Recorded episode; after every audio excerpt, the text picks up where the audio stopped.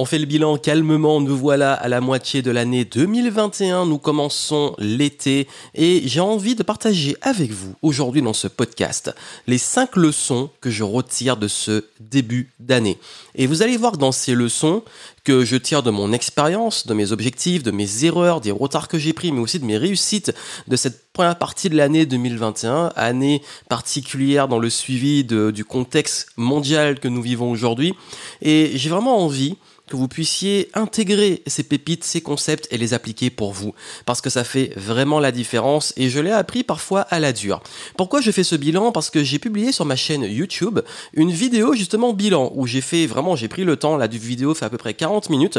Vous avez le lien dans les notes du podcast, vous allez sur ma chaîne YouTube, c'est la vidéo où je fais le bilan mi-2021 et j'ai partagé vraiment euh, la liste des objectifs que j'avais, des réussites, des échecs, des retards que j'ai pris, des désillusions, des remises en question de ce qui a marché, ce qui n'a pas marché. Vraiment, j'ai pris le temps de développer ma pensée, ma perspective et beaucoup de remises en question, notamment par rapport à, à mon rapport justement aux, réseaux sociaux, au contenu sur le web, au business, euh, aux valeurs, les doutes que j'ai eu sur l'académie Game Entrepreneur et le déclic que j'ai eu et pourquoi, tout ce que j'ai mis en place derrière. Bref, si vous voulez aller plus loin, vous pouvez déjà ouvrir la vidéo et euh, la voir avant ou après ce podcast. Les deux sont complémentaires. Là, je vais vraiment vous donner les cinq leçons que je tire de tout ça parce que pour moi, c'est important vraiment de pas juste rester sur les faits.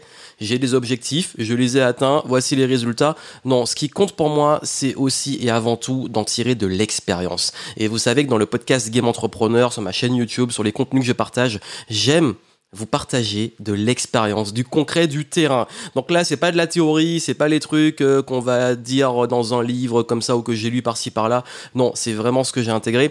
Et d'ailleurs, euh, récemment, enfin en début, tout début, euh, même avant qu'on passe dans l'été, mais au début du mois de juin, je suis monté à Paris pour faire une journée de, voilà, de, c'est pas vraiment du coaching, mais en tout cas, je me suis fait entre guillemets coacher, mentorer, et j'ai investi presque 10 000 euros pour cette journée. Et j'ai aussi partagé dans cette vidéo ce que ça m'a créé comme des clics et les perspectives que j'ai eues par rapport à ça. Parce que comme je dis souvent, c'est important de, former, accompagner les autres, mais soi-même, parce que je suis le premier à faire des erreurs, on a la tête dans le guidon, on voit pas les choses, et le chirurgien peut pas forcément s'opérer lui-même. Donc moi-même, j'investis énormément en moi, et ce que je vous donne là aussi, c'est l'expérience que j'ai à travers tout ça, à travers ce que j'expérimente, ce que j'apprends, les influences que j'ai, et c'est tout ça que je mixe et que je transmets dans mes contenus, qu'ils soient gratuits, mes contenus payants, etc. Aujourd'hui, vraiment, on va parler de ces cinq leçons. J'en profite aussi pour vous rappeler que si vous voulez accéder à Clarity, on est dans les derniers jours. C'est pas une formation, ce sont des outils. Ce sont des outils d'auto-coaching, en fait Clarity. Donc, vous avez bien, comme le nom l'indique, de clarté. Aujourd'hui, vous avez trop d'idées, vous savez plus quelle direction prendre, vous voulez faire le bilan, vous voulez mettre tout à plat sur chaque domaine de votre vie, relations, argent, business, etc. Et vous avez envie de savoir concrètement vers quoi aller. Bah, Clarity vous donne de la clarté. Vous posez pendant quelques heures, vous suivez le process. Franchement, vous vous laissez guider. Vous avez les, les, les fiches, vous imprimez, vous remplissez ce que je vous dis de faire. Je vous explique comment ça fonctionne et vous allez voir que sur le papier, vous allez avoir beaucoup de clarté et je vous montre ensuite comment planifier, comment transformer bah, cette clarté, ce bilan que vous avez fait ensuite, comment clarifier les objectifs et ensuite justement derrière comment les planifier, vous avez tout. Et une fois que vous avez la méthode, vous pouvez l'utiliser comme moi, comme ce que je fais chaque euh, trimestre, chaque semestre, chaque année. Donc il y a différents rythmes pour le faire. Ben euh, je me pose avec ça et je fais le point. Et vous avez aussi une version business où vous avez les outils business où là je prépare la stratégie, les bonnes questions à se poser sur le marketing, sur la vente, sur les levées de son business, sur quelle orientation et euh, justement action future mettre dans son business. Donc vraiment allez voir ça, c'est en descriptif et euh, c'est ouvert là pour ce début d'été. Donc vraiment profitez-en. Ce sera fermé après parce que je l'ouvre quand moi-même j'utilise ce bilan-là. Mais une fois que vous l'avez, l'outil, vous l'avez pour la vie. Hein. Comme j'ai dit, c'est juste que là, les inscriptions, les accès sont ouverts pour ceux qui veulent y accéder, avec en plus une petite promo pour la première année de lancement de Clarity. Donc ça, c'est en descriptif. Je vous laisse aller le faire. Et comme je vous ai dit dans la vidéo que j'ai fait à Venise, donc chaque trimestre, je pars quelque part. Ça peut être pas très loin, comme ça peut être beaucoup plus loin quand on peut voyager beaucoup plus loin et quand j'ai envie de voyager beaucoup plus loin. Et je me pose et je prends du recul et je me pose ces questions-là que vous avez dedans. Et c'est pour ça que j'ai fait aussi ce bilan au même moment pour changer un peu de décor euh, pendant que j'étais à Venise. Là, je suis de retour pour enregistrer le podcast avec un meilleur micro et un peu du vent sur la vidéo. Bref, vous allez voir. Et, euh, voici les cinq, leçons que je tire qui sont euh, vraiment, vraiment importantes. La première, c'est ce que j'ai dit tout au long de la vidéo. Vraiment. C'est l'importance de la simplicité. C'est quoi la simplicité? En fait, on confond souvent facile et simple. Ça n'a rien à voir pour moi. Facile, ça veut dire que ça ne demande aucun effort et que il y a ce côté, euh, voilà, en fait, quand quelque chose est facile, il nous demande peu de ressources. Ça veut dire que c'est euh, c'est facile à faire, donc ça veut dire qu'on le fait sans vraiment forcer. Je simplifie à mort. Simple, ça peut être difficile mais simple. Ça peut être complexe mais simple. Je prends l'exemple d'un outil que nous avons tous, qui est l'ordinateur. On peut prendre aussi l'exemple du smartphone. Le smartphone, les téléphones intelligents qu'on a aujourd'hui, donc Samsung, iPhone, etc., bref, les ordinateurs, quand on l'utilise, c'est relativement simple dans l'interface. Pour peut-être les plus âgés, il y a un temps d'adaptation, mais l'utilisation d'un ordinateur ou d'un téléphone est fait pour être simple. Il y a une ergonomie, une interface qui rend l'utilisation simple. Mais dans ces technologies-là, si vous démontez l'ordinateur ou le téléphone. Vous voyez toutes les puces, les euh, cartes imprimées, la technologie qu'il y a dedans. Tout ça, ça paraît complexe. Mais pourtant, l'usage, il est simple. Et pourquoi je vous donne cet exemple-là? Parce que quand nous avons justement la quête de la simplicité, on pense quête de la facilité. J'ai aucun effort, etc. C'est pas le but. La quête de la simplicité, c'est comment je peux créer quelque chose qui va être simple à exécuter. Comment je peux exécuter de façon beaucoup plus simple. C'est un état d'esprit. D'ailleurs, bah justement, j'étais à Venise, j'étais en Italie, et euh, il y a une citation euh, que j'adore de Léonard de Vinci qui disait que la simplicité, c'est la sophistication ultime. Et oui, et d'ailleurs, comme dit le proverbe, la perfection n'est pas atteinte, enfin la perfection, le but, la perfection n'est pas atteinte quand il n'y a plus rien à ajouter, mais c'est quand il n'y a plus rien à enlever. La perfection, c'est quand il n'y a plus rien à enlever. Ça veut dire que la quête de la perfection va dans l'allègement, la simplification, de retirer des choses. Et c'est pour ça que quand on apprend en business à développer une application, une offre ou autre chose, il y a une règle qu'on voit souvent, notamment chez les startups, c'est commencer simple. L'utilisateur, le client doit comprendre, ça doit être simple. La simplicité, si j'en parle comme leçon, c'est parce que, comme dans le business, moi j'aime faire beaucoup de trucs, vous me connaissez, je suis multipotentiel, je suis curieux, j'aime créer plein de choses, je crée aussi du bordel. Et peut-être que vous, vous reconnaissez. On crée ce bordel, on crée peut-être des nouvelles offres, de nouveaux contenus, des nouveaux process. On aime créer. Nous sommes des créateurs, on aime créer. Le problème, c'est que quand on crée trop, on accumule. Et quand on accumule, on crée quoi? De la complexité. On crée trop de choses. Donc, il faut revenir sur du simple. Du simple, c'est faire de la place. Du simple, c'est avoir des process qui sont clairs. Du simple, c'est corriger les, euh, les choses qui sont ralenties parce qu'il y a peut-être trop d'étapes. C'est ça, en fait. Simplicité dans un tunnel de vente retirer des étapes pour que le client puisse acheter de façon simple, en quelques clics, sans se prendre la tête. Simple dans euh, le management, que l'équipe comprenne de façon claire et simple ce qu'elle a à faire et les process à suivre. Simple dans peut-être euh, le branding qu'on a que quelqu'un qui nous suit comprenne tout de suite ce qu'on peut lui apporter, le prospect comprenne. Euh, ça, c'est vraiment l'idée de la simplicité. Ça veut dire qu'on réduit les étapes, on réduit la complexité, on réduit la lourdeur et on, va vraiment sur quelque chose qui nous permet d'être agile. Parce que si aujourd'hui votre business est trop complexe, qu'est-ce qui va se passer? Vous allez passer votre temps à chercher d'où vient le problème, sans savoir vraiment d'où vient le problème, parce qu'il y a trop de choses. Et du coup, on ne peut pas optimiser, on ne peut pas scaler, parce que quand c'est trop complexe, on passe son temps sur plein de choses et non pas sur l'essentiel. Et c'est vraiment la leçon. La simplicité, on pourrait, je pourrais en parler pendant des heures et des heures, mais retenez que la première leçon que j'ai eue, c'est que dans chaque étape que j'ai passée dans mon business, surtout cette année où j'ai passé beaucoup de temps à simplifier les choses, c'est pas de chercher qu'est-ce que je peux faire de plus, mais c'est chercher qu'est-ce que je peux faire de moins. Vraiment. Ça peut paraître complètement contradictoire au mode de pensée qu'on peut développer, mais là, je vous parle vraiment en termes d'expérience. Chaque cap que je passe dans mon business. Et dans la vidéo, j'ai expliqué comment j'ai fait x2 sur mon chiffre d'affaires sur la première moitié de l'année. Ça veut dire que j'ai fait x2 sur l'entièreté de 2020, juste sur les six premiers mois de 2021. Donc, comment j'ai fait ça? C'est de la simplification. J'ai rien créé de nouveau, j'ai rien ajouté, j'ai simplifié. Et c'est ça qui, c'est pour ça que le concept, il est ultra puissant.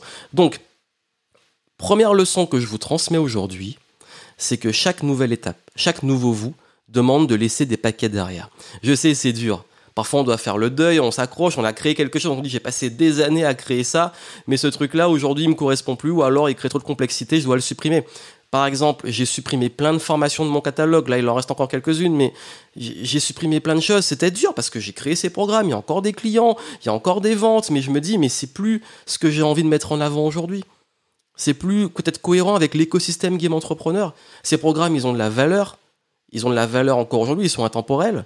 Mais je ne peux plus mettre de l'énergie, du focus, du temps ou des tunnels de vente axés dessus parce que ça crée de la confusion auprès de mes prospects.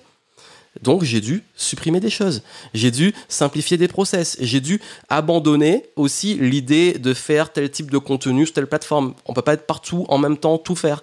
Donc vraiment, vous avez ça, c'est le retour à l'essentiel. Et euh, ça, c'est vraiment vraiment quelque chose qui est ultra important pour devenir beaucoup plus agile, beaucoup plus léger, beaucoup plus flexible. Et ça permet de pouvoir avancer et surtout level up, comme j'aime dire. Deuxième leçon, par rapport à la simplicité, c'est l'importance de prendre la hauteur. Et je vous donne ces deux points-là parce que tout est connecté sur les cinq leçons que je vais vous donner. Parce que vous allez comprendre que quand je vous dis de prendre la hauteur, ça va aussi être fortement lié à tout ce qui va venir après et les leçons suivantes.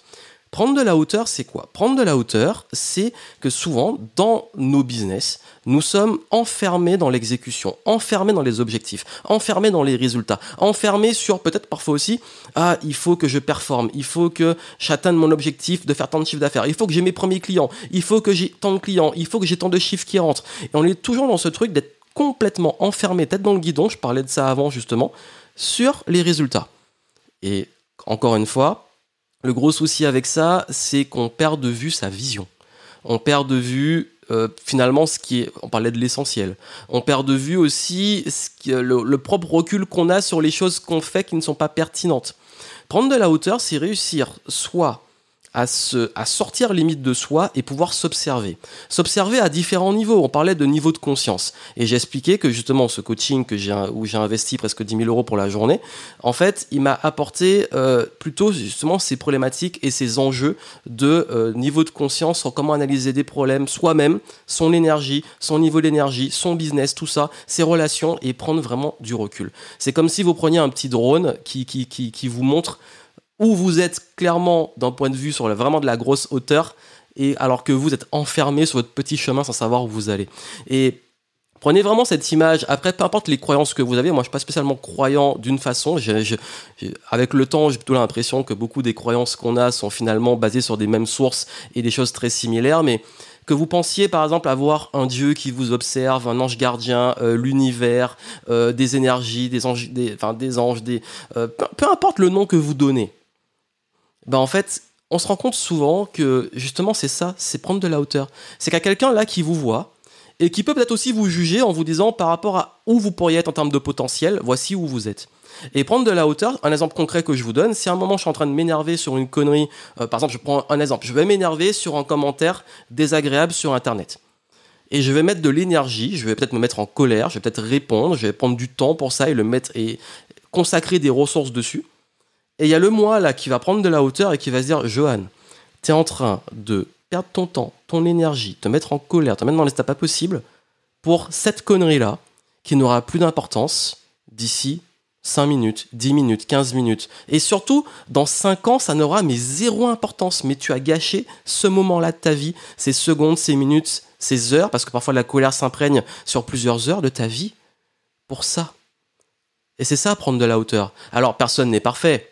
Je vous dis pas, vous allez toujours réussir à avoir de la hauteur. Mais prendre de la hauteur, c'est réussir à vous dire dans chaque situation, dans chaque problème que vous rencontrez, ben, quelle est l'importance que vous lui donnez? Et comment vous pouvez voir ça à un autre niveau de conscience? Et cette leçon-là, je l'ai beaucoup appliquée en ce début d'année où j'ai eu beaucoup de remises en question, où je me suis reconnecté à la vision, à où je vais. Ça veut dire qu'on est parfois focus sur le chiffre d'affaires, le nombre de vues, les vidéos à produire, les clients à qui il faut répondre, ça qu'il faut créer, l'agenda, etc.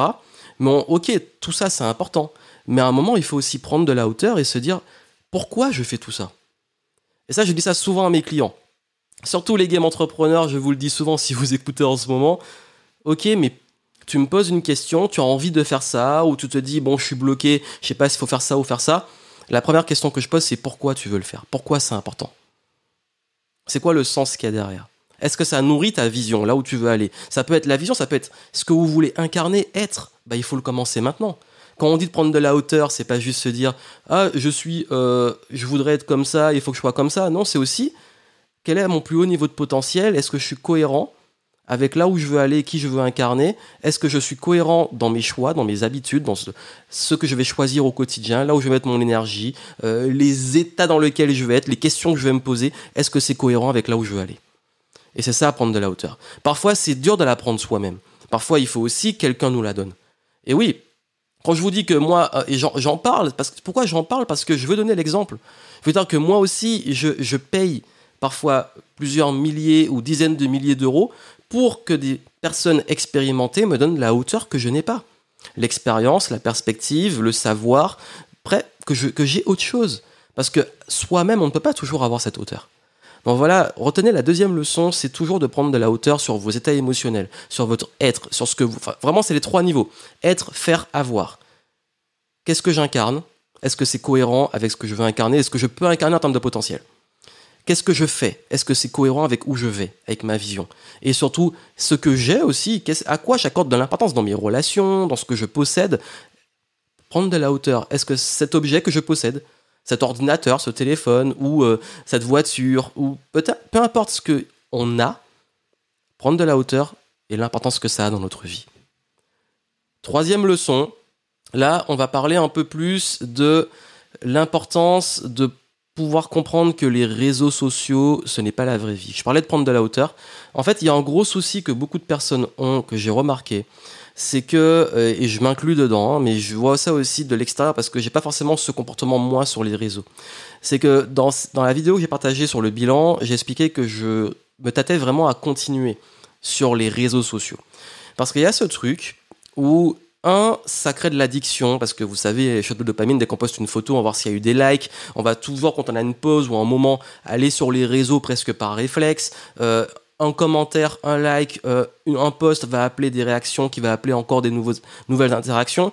Parfois, l'interaction, elle peut être de temps en temps nourrissante, positive, faire des rencontres, des échanges, etc. Mais ça peut aussi aller dans le négatif. Ça peut aussi être des débats stériles, ça peut être euh, des argumentations qui peuvent créer des émotions négatives, ça peut être aussi euh, beaucoup de bah, je parlais des haters avant, de personnes qui peuvent, parce que vous êtes visible, parce que vous exprimez les choses, vous dire comment vous devriez vivre ou euh, vous envoyer bah, leur propre frustration, leur propre limite, leur propre haine peut-être de je ne sais pas quoi. Et du coup, tout ça crée une énergie négative. Et je vais vous dire vraiment, plus je prends du temps et je vois les choses, plus je me dis que les réseaux sociaux ont quand même un impact extrêmement négatif sur notre vie à différents niveaux. Il y a plein de documentaires que vous pouvez voir, je ne vais pas vous faire toute la liste de pourquoi, mais c'est vrai que le rapport positif-négatif est très fort. Mais moi, je retiens une chose, c'est c'est pas réel. C'est l'aspect fake. Vous allez dire, oui, mais c'est des vraies personnes. Les mots qu'ils utilisent, c'est des vrais mots. Je dis pas ça. Je dis juste que on pense avoir des relations avec des personnes sur les réseaux sociaux. Est-ce que cette relation, elle est vraiment réelle dans la vraie vie? Ça vous est déjà arrivé d'avoir d'échanger beaucoup avec des gens que vous n'avez jamais rencontrés. Vous savez pas quelles sont leurs intentions. Vous savez pas si ça match vraiment. Il y a parfois on rencontre ces personnes en vrai, ça se passe super bien. On fait des belles rencontres aussi, mais parfois aussi, bah, il y en a juste rien à voir en termes de compatibilité. Mais surtout, là où je me suis rendu compte d'une chose, c'est qu'on pense avoir des relations fortes avec des gens sur les réseaux parce que ça échange beaucoup, parce qu'il y a des louanges, parce que euh, il y a des trucs qui sont cool, et puis dans la vraie vie, pas du tout. Alors, euh, c'est beaucoup de fake. Beaucoup aussi de comparaison à du fake, se comparer à la, vitrine des autres, comparer son arrière-boutique à la vitrine des autres. Et tout ça, ça crée quoi? Encore une fois, je le disais, bah de la frustration. Et pour moi, quand je dis de prendre du recul et se dire les réseaux sociaux, c'est pas la vraie vie, parce que pour moi, c'est une grande pièce de théâtre. C'est comme si on avait, en fait, euh, vous savez, bah, Game Entrepreneur, hein, forcément, j'adore les jeux, les jeux vidéo notamment. C'est un monde virtuel. Ça veut dire qu'on a un avatar qu'on va créer. Certains utilisent pour se défouler un avatar euh, de troll. Ils vont aller insulter, insulter, tout le monde ou créer des polémiques, etc. Certains vont l'utiliser pour embellir et avoir la vie qu'ils n'ont pas en vrai donc s'inventer une vie. Certains vont l'utiliser aussi pour, bah, pour le marketing et montrer une image qui est valorisante pour le produit ou le service ou pour eux. Pour moi, il n'y a rien de mal, enfin de bon ou de mauvais. Chacun se place son niveau de jugement où il veut. Encore une fois, là, je vous donne de la hauteur par rapport à ça. C'est de dire, ok, quelle importance j'accorde aux réseaux sociaux? Et est-ce qu'aujourd'hui, si vraiment je considère que c'est pas la vraie vie, c'est pas les vraies choses, ben, je suis capable de comprendre aussi que mon identité n'est pas liée à ce que je montre en ligne ou ce que je reçois en ligne. Ça veut dire que si quelqu'un, euh, peu importe ce qu'il va me dire sur Internet, il a juste une perception, c'est aussi vrai dans la vraie vie, mais plus que jamais sur Internet, l'échange que je peux avoir n'est pas n'a pas tant d'importance que ça, n'est pas si réel que ça. Il va être réel quand je vais peut-être rencontrer la personne, quand je vais avoir une vraie relation de confiance qui va se créer. Et moi, ça m'a aidé d'avoir cette perspective de se dire, bon, ok, c'est une pièce de théâtre. Et moi, je joue. Alors oui, je peux jouer mon rôle extrêmement authentique, comme je peux jouer aussi certains rôles. J'ai aucun problème avec ça, moi. J'avoue que je suis quand même plutôt, franchement, assez authentique pour dire, je suis comme ça. Enfin, ce que je monte sur les réseaux, généralement, c'est moi. Mais c'est une partie de moi. C'est moi, mais une partie. Parce qu'il y a des choses que je montre pas non plus, parce que ça me concerne et que ça regarde pas les gens. c'est tout. Et je choisis ce que j'y mets. Parce que dans ma pièce de théâtre, ce que j'écris, ben, je choisis, en fait, euh, ce que je vais montrer, ce que je vais pas montrer. Je fais mon propre tri. Donc, je sais qu'aujourd'hui, nous échangeons et vous écoutez ce podcast à travers Internet. Si nous prenions du recul et que nous faisions preuve de plus de, justement, de bienveillance, mais également de, comprendre que c'est pas toujours la vraie vie et qu'on peut pas se contenter de ça. Pour moi, c'est une réelle opportunité. C'est génial. Partager son message, rencontrer des personnes, échanger. J'ai fait des, j'ai fait des belles rencontres et j'en continue à en faire grâce au réseau. Même des gens que j'ai perdu de vue depuis des années que je retrouve. Mais je n'oublie pas que la communication commence peut-être là, mais la vraie relation, la vraie confiance et la vraie vie, ne va pas s'arrêter là. Elle va aller sur ce qui va se passer derrière, de sortir de ces réseaux et d'avoir aussi des choses dans la vraie vie. C'est important. Et c'est une vraie réflexion que j'ai en ce moment de savoir quelle place vont prendre les réseaux sociaux dans ma vie. Parce que je vais pas mentir forcément par rapport à mon métier, c'est un outil ultra puissant et important. Mais avec tous les mauvais côtés, parfois c'est dur. Je parlais de prendre de la hauteur et du recul. Mais parfois c'est dur parce qu'on est dedans et que selon le moment de la journée, le moment dans lequel on est, bah, ça peut avoir un impact négatif. Donc j'ai appris à me protéger de ça, mais c'est pas encore assez bien pour me dire, bon, peu importe à quelle énergie je me connecte une fois que je vais dessus, et ça, c'est ultra important pour moi. Donc c'est plus une réflexion qu'une vraie. Euh, j'ai pas des réponses, j'ai pas des solutions pour ça. Mais en tout cas, euh, je voulais juste. Par contre, la leçon que j'ai, c'est considérer que les réseaux sociaux, c'est pas la vraie vie et c'est une grande pièce de théâtre. Et euh, Jouez si vous voulez ce que vous voulez, mais n'accordez pas trop d'importance sur la popularité qu'on peut avoir dessus, sur les relations qu'on peut avoir dessus, sur ce qu'on voit dessus, parce que rien ne vaut la vraie vie. Et comment vous couchez le matin, comment vous percevez, enfin vous couchez le soir, pardon, vous réveillez le matin, comment vous percevez vous-même votre estime et tout ça, c'est important. Troisième leçon, ne perdez jamais le kiff. Mantra de Game Entrepreneur, c'est kiff ton game tombe amoureux du process, aime ce que tu fais. Et on pense souvent que le travail, c'est pénible, qu'on doit souffrir pour mériter. Le mérite, c'est la souffrance. Ouais, moi, je me lève tôt le matin, j'en chie. Ouais, si j'ai plus de mérite que celui qui a, qui a des revenus passifs et qui a l'air de, vivre dans la fluidité, dans le flow. Ça a l'air, on parlait de facilité. Ah, ça a l'air facile pour lui, donc du coup, il mérite pas. Qu'on arrête ce truc-là, en fait. Il y a rien de plus sérieux que de s'amuser de un. Je le dis souvent ça, vient de Einstein, ça. Il n'y a rien de plus sérieux que le jeu. Le jeu, c'est sérieux. S'amuser, c'est sérieux. En fait, je me suis rendu compte que quand j'ai lancé mon business, c'était avant tout du kiff. Sais je me suis amusé. Je voulais lancer mon activité pour pouvoir avoir le temps pour jouer aux jeux vidéo. Et j'ai lancé un business qui finalement est devenu mon jeu. Je sais pas si vous comprenez ce truc. C'est vraiment que j'ai lancé, quand j'ai lancé mon business, mon entreprise c'est devenu un jeu vidéo. Et c'est génial, je m'amuse. Et parfois, justement, quand on a trop la tête dans le guidon, je parlais de prendre de la hauteur et tout, vous avez vu, tout est connecté, et qu'on rentre dans la complexité, on s'amuse plus. Ah, il faut, faire ses vidéos, faut faire ses offres, faut répondre aux emails, etc. On peut vite se retrouver coincé, piégé. Et quand on se retrouve coincé, piégé, qu'est-ce qu'on va faire comme réaction? La force. On va vouloir remettre de la force, remettre du, forcing, remettre de l'effort. Je dis pas qu'il faut pas faire des efforts. Je dis pas qu'il faut pas, par moment, oui, il y a de la souffrance. La vie, tout, ne peut pas être facile, justement. Mais il y a toujours cette part, et là c'est vraiment le high level du flow, c'est réussir à transformer même ce qui est difficile en jeu.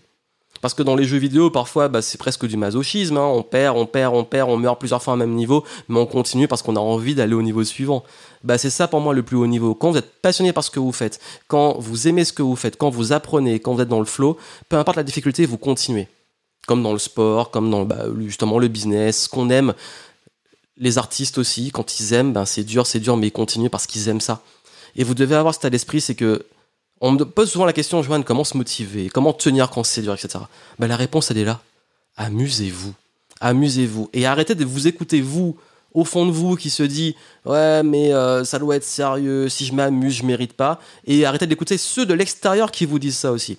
Arrêtez ce bullshit, cette croyance limitante qui fait croire que on ne peut pas réussir et s'amuser en même temps. Au contraire, c'est ce que je dis tout le temps, encore une fois, à mes clients. allez vers ce qui vous fait vibrer, qui vous passionne, et c'est là que l'argent va venir. Je peux vous dire vraiment en 10 ans de business, souvent là où l'argent le plus rentré, j'étais presque, je culpabilisais presque de me dire, mais en fait, je m'amuse, je suis à mon plus haut niveau d'excellence, j'apprends, je délivre, c'est fluide, le client il me paie très cher pour moi, je délivre parce que c'est mon plus haut niveau d'expertise.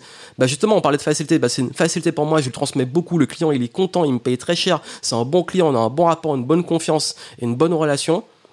Et le truc, on s'est amusé, j'ai passé une bonne journée avec le client.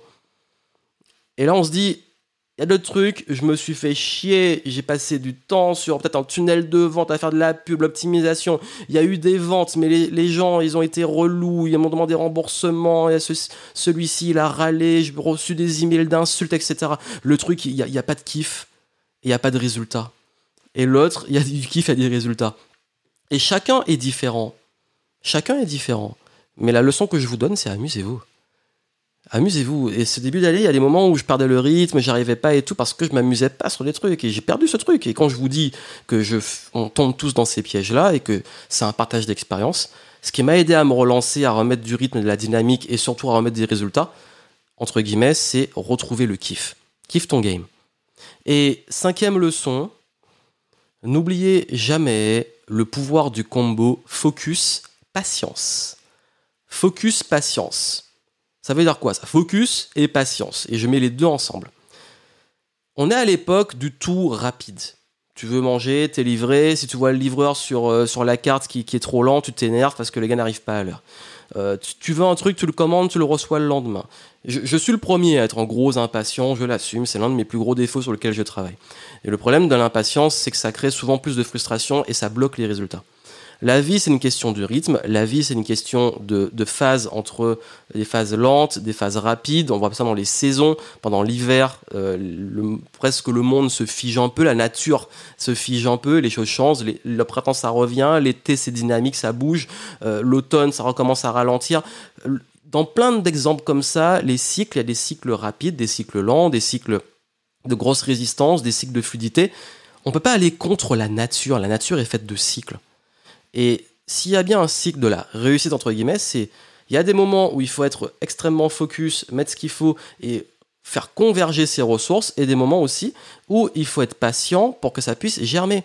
Si aujourd'hui vous vous bloquez parce que votre cerveau est bloqué, il n'y a pas d'idée qui vient, etc., plus vous allez vous forcer, vous mettre dessus, moins ça va arriver. C'est peut-être le moment d'aller faire une petite marche, de peut-être prendre un, moment pour euh, changer d'environnement, changer d'air, partir en voyage, etc. Je parlais de Clarity. Quand je dis dans Clarity, vous devez, je vous recommande de changer de cadre pour faire la méthode. Et pourquoi moi, chaque trimestre, je me fais un petit voyage qui soit euh, pas très loin ou très loin, peu importe, on s'en fout, change de cadre pour faire ça parce que je sais que j'ai besoin de ça. Je sais que j'ai besoin de casser un peu mon rythme. Et je retourne rarement aux mêmes endroits parce que souvent on se dit ouais mais cet endroit-là c'est là où j'ai mes meilleures idées et tout. On peut pas, en fait on peut pas tromper le cerveau comme ça.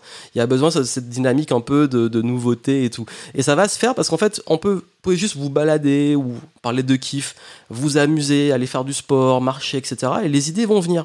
Donc ce que je vous dis ici c'est que il faut oui être focus. Il faut travailler, il faut mettre les efforts, il faut produire. Mais il faut aussi des moments euh, plus où vous ne faites parfois rien, c'est important, où vous êtes sur d'autres choses.